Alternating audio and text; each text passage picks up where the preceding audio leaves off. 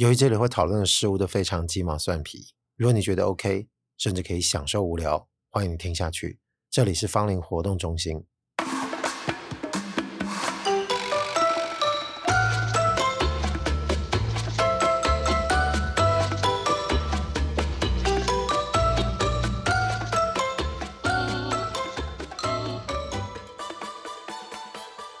因为有一段时间没办法进录音室的关系，所以。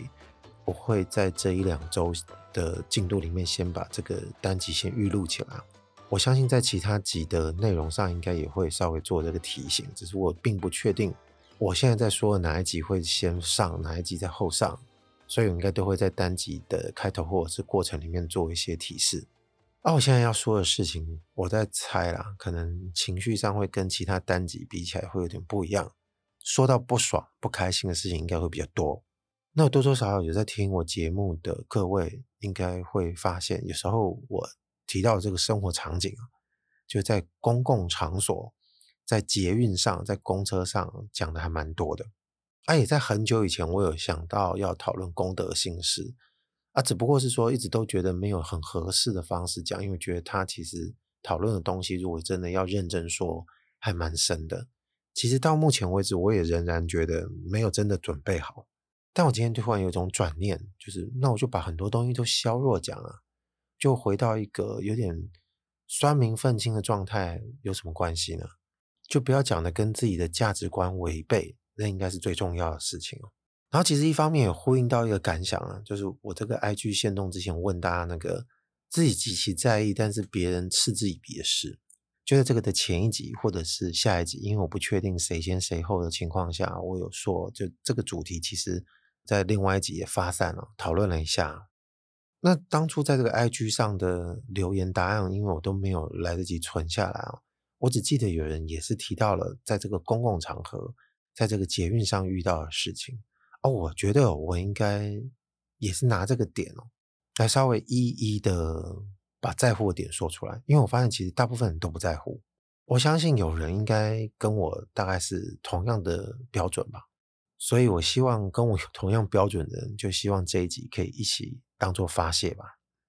大家在公众场所的行为，其实常常会发现有很多共通性质，然后这个特质其实通常就是造成别人困扰，就是一个表面上可以看得出来的核心原因。这个特质就是欠缺自觉。哎，我发现我好像很少在节目里面讲那种很结论性的语言哦，但不管今天就是先这样讲啊。这欠缺自觉是非常严重且非常明显的。诶，类似的情形跟这个对话，我觉得大家都不难猜想。先不讲这个捷运，其实你在这个超市结账就应该可以看到。我一直记得我以前某几集应该有提到，就非常感冒，就是自己在结账的时候造成后面的人等候。就自己的时间是时间，别人的时间难道不是时间吗？这个排队结账的具体例子，应该可以更聚焦在就是拿钱的这个阶段。我会发现有很多人他都没有先把这个钱准备好。如果我没有办法很精确的算出我自己手上应该要付多少钱这个金额，我自己也应该知道这件事情目前是这个状态。所以，如何我要解决让这个结账的速度能够更正常的进行，那我应该开始就应该把我的钱包或者是零钱包先准备好。你有没有发现，你常常看到有人在结账的时候，他是拎着这个东西到那里，结果等店员扫完东西跟他讲多少钱，他才开始打开他的包包，拿他的钱包，然后开始数钱，然后开始准备什么东西。我可以参考一下，就是我个人的习惯是，我虽然没有办法很明确的知道我现在要结账的东西总金额是多少，但是我大概应该知道就不差多少钱。所以，如果我早已知道这个东西会有零钱，我零钱的包跟我的钱包就会先拿在手上。要不然就是我今天没有打算要给零，我就让他找零，我就会先把我的现金准备好，因为他一定不超过某个金额，这个金额我就可以快速递给他，我就拿着找的钱跟结账的商品，我就可以离开了。OK，这件事情就说完了。有人可能会觉得说没关系啊，就等一下。那是不是因为你现在心情还不错？啊，当然也可以反过来讲说，哦，那你也不要心情那么不好啊，让人家做一下有什么关系？可是不管是这个样还是那样，我觉得这都不是应该在讨论的重点。就是你为什么会在一个那样子的情况下，很自在的在拖延无限的时间，而且这件事情会给别人造成困扰。在造成别人困扰的时候，第一个时间想的是说，为什么别人要那么计较？这件事情就是欠缺自觉。这个欠缺自觉部分，我会先在结账里面来说。我是希望说，哦，给自己理理思绪。这个讲完，我再套回在刚刚在这个捷运里面，我们就可以得到很多，就从这个核心出发，就是这个种子种出来，得到的种种果实哦，它就散布在扶梯上啊，它散布在这个开关门之间啊，它散布在各种排队的状态里面。那我们现在就开始吧，我们先从电扶梯开始讲起。我现在也没有要先讨论站左边、站右边这个事情。因为我没记错，以前也讨论过，但至少在台北，我们有一个共识的习惯，大部分不管你现在宣导，就不要只站一边，习惯上还是会站右边，左边通行。我必须要先承认这件事情是一个普遍共识的存在，也就是说，我们都对这个事情其实有一个普遍默契，左边还是让大家通行的好，右边还是站着，因为这个情况的互相，大家其实应该都有点了然嘛。那既然都已经有一个共识，我决定左边还是让大家通行，是目前大家都还是决定维持的状态下，那是不是应该就要尊重这个默契？我们有没有常常会发现，或者是自己跟友人的时候也会做这件事？我们走到这个扶梯的口，准备要上扶梯，结果呢，两个人在聊天呢，往往都会两个人一起占据这个空间。上了这个扶梯之后呢，他才一起站到右边去。其实这样的事情一讲出来哦，他就很符合我刚刚说这个 IG 限动的提问。很多人可能会觉得这件事情没什么好在意的，这跟那个找零的事情就你看吧，很像啊。在靠近扶梯之前，为什么就不能有点自觉呢？就先在远远的地方就开始站一排就好了。我们接下来就可以发现怎么样的吵架，我们就来预设一下，说：哎，可不可以稍微快一点让边？他说：我又没有要不让，我现在就让啦，你为什么一定要那么计较？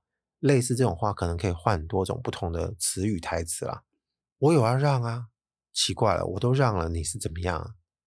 但是我刚刚在讲的其实是你在上扶梯的那一刻，为什么还是挡了人家？其实我看了太多事情了，尤其在人潮稍微有一点多的时候，其实这种情形发生太多，朋友间、情侣都会有，那就更别提我把这个情形推到更极致，有些人真是欠缺自觉到。要有人站到他后面，或者是跟他喊一声，他才要站右边。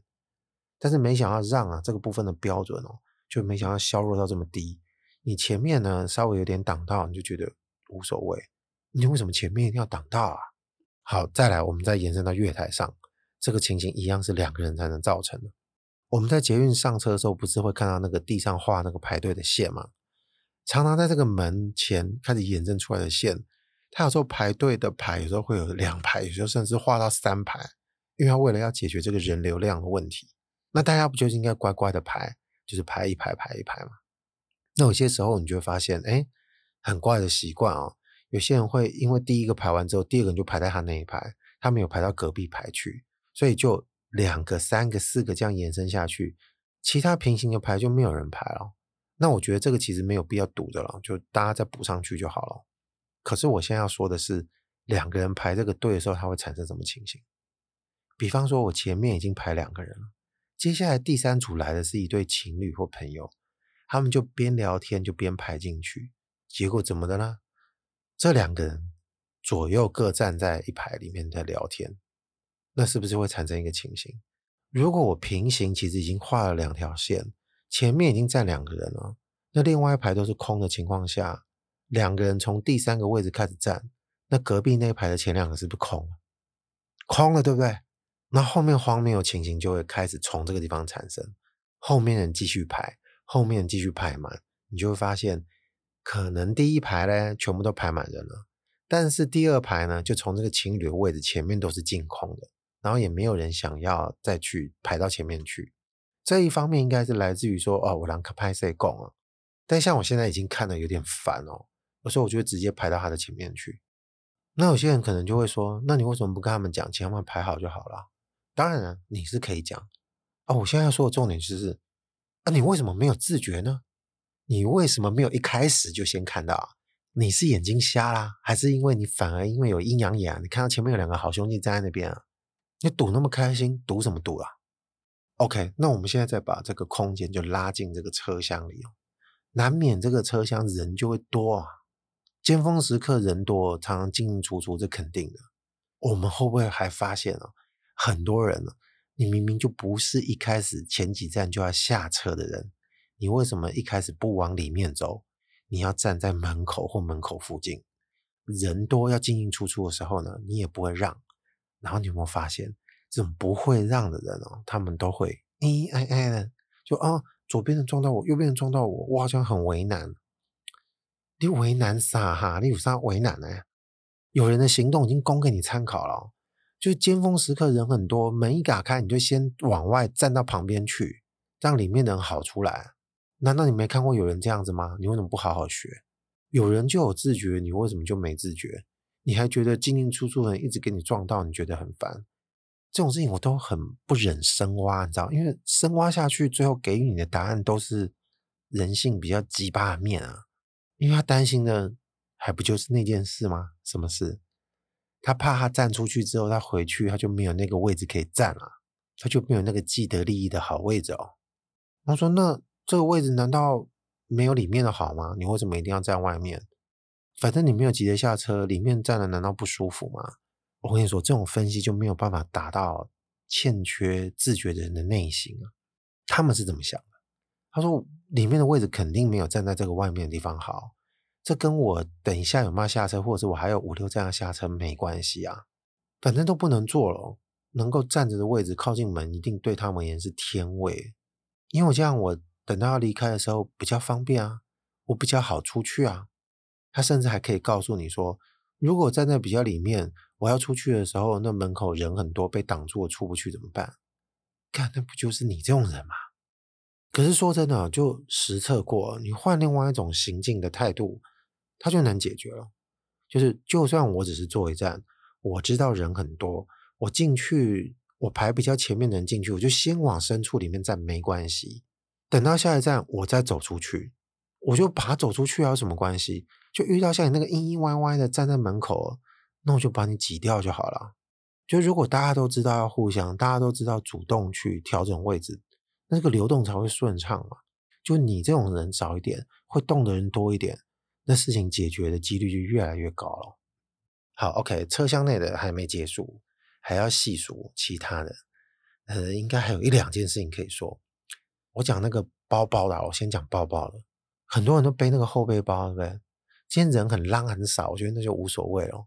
人多的时候，麻烦你就把包包拿下来挂在手上，要不然就是你挂在胸前，你不要再背在背后了，因为这也是一个很经典的欠缺自觉的情形。你根本就不知道你后面的包包会一直撞到谁，你就不要一直背在后面了。很多那个都超凸的，你都不知道凸什么，结果你还在那边一直背在后面，进进出出，或者是你身体一转身你就一直给人家 K 丢，别人是怎样啊？你当别人都纸片人吗？这种细微观察你会发现，就如果后面的人也有点奶油，他也动了一下，等于说他也撞回到他的包包。这个背包包的人由他的体感，因为包包被 K 到，他也知道。后面人碰撞到他了，这个第一时间的反应就跟那个站在门口刚刚前面讲的有点像，他也觉得可能被人家碍着了。我说：“那你为什么不把你包包拿下来就没事了？你不知道你的背后占据多少空间呢？”有些人可能会想说：“那我背前面不是占据一样的空间吗？”我觉得这就是一个没有经过实测的人、欠缺自觉的人会说的话。包包在你前面，你视觉跟你的体感其实都能够掌握的，你就知道你的身体。范围是多大，你也知道你的度在哪，你就比较不会去侵犯到别人已经存在的立面的这个空间跟领域里面。就你为什么一直要撞人家？你撞人家，你撞很爽，是不是？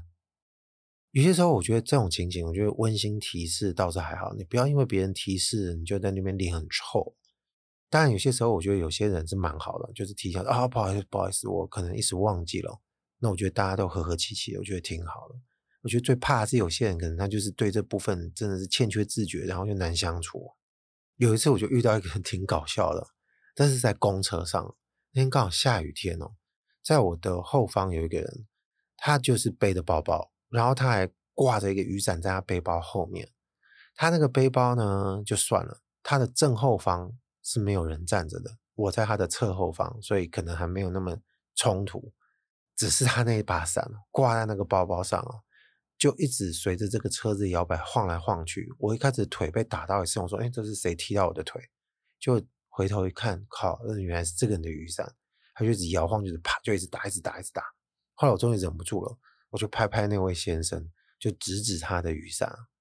就他看到我指着他这个雨伞啊，他可能没有意会到他在讲雨伞，就是 他指的这部分真的就没自觉了，他就以为。他背后有什么东西，他就一直转身哦，一直转身那边看左看右，看左看右，然后他的雨伞就一直啪啪啪，就一直更疯狂的打我的腿，所以我就忍不住就跟他用嘴巴讲，我说：“先生，我说的是你的雨伞，你的雨伞一直在撞到我，你刚刚这样转打得更严重。”然后他才哦，他就把他雨伞拿起来。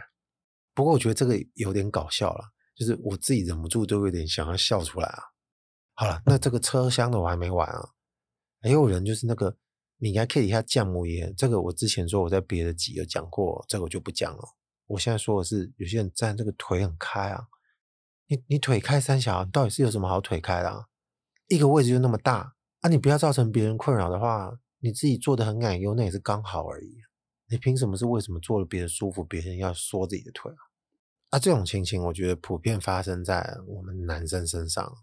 你就坐在那边，然后腿超开，然后看手机，旁边人都坐下来了，你还完全没有意识。你可能有时候要等到别人的腿撞你的腿，你才知道稍微要收敛一下。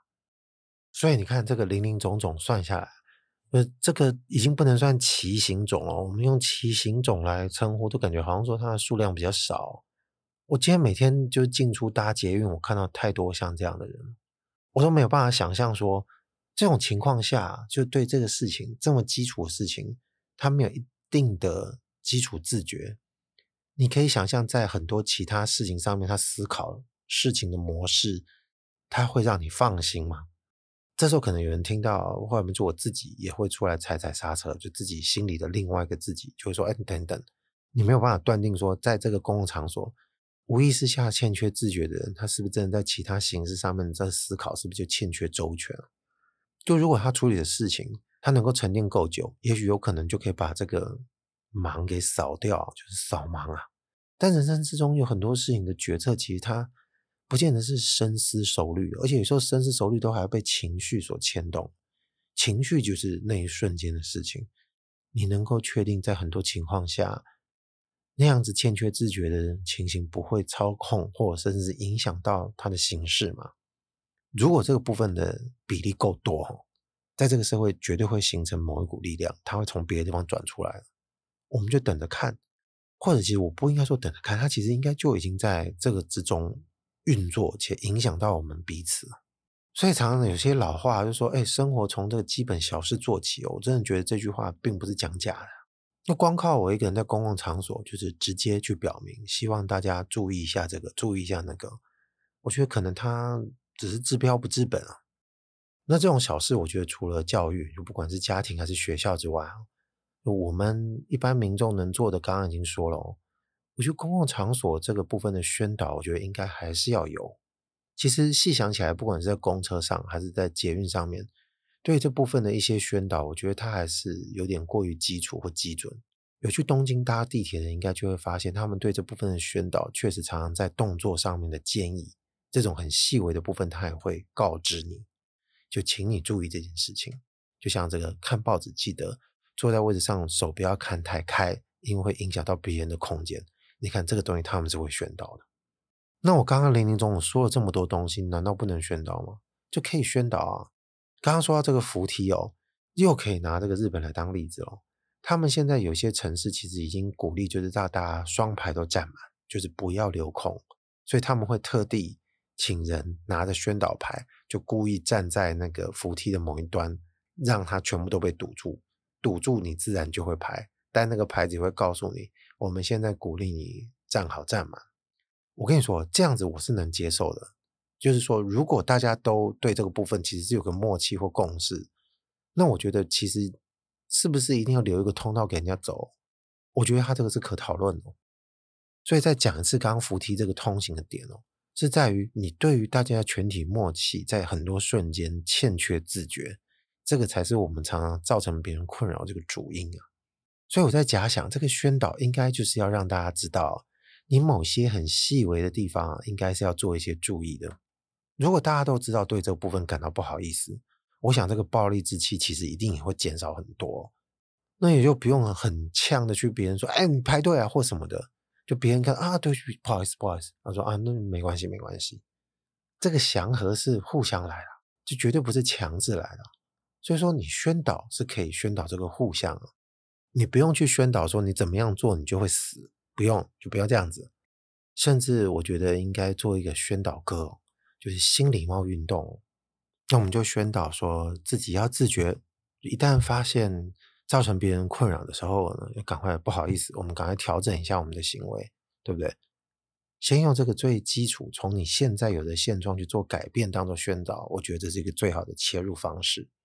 那歌曲当然就不要用这种什么太有 sense、太流行了。我觉得有效，你就是要朗朗上口，就是越蠢笨越好。所以当各位听到我请人家示范这个变音者帮我唱歌的时候，请大家稍微忍一忍啊。那我们就先借用一下，像这个挪威的这个音乐家格利格，他有一首《皮尔金组曲》里面很有名的这个山魔王的宫殿。我们就想象我们站在月台看他这个荧幕正在宣导这个画面。哒哒哒哒，金牌谁？金牌谁？金牌谁？哒哒哒哒哒哒哒哒哒，我要金。OK，芳邻活动中心，我是阿贵，今天就先讲到这边了，拜拜。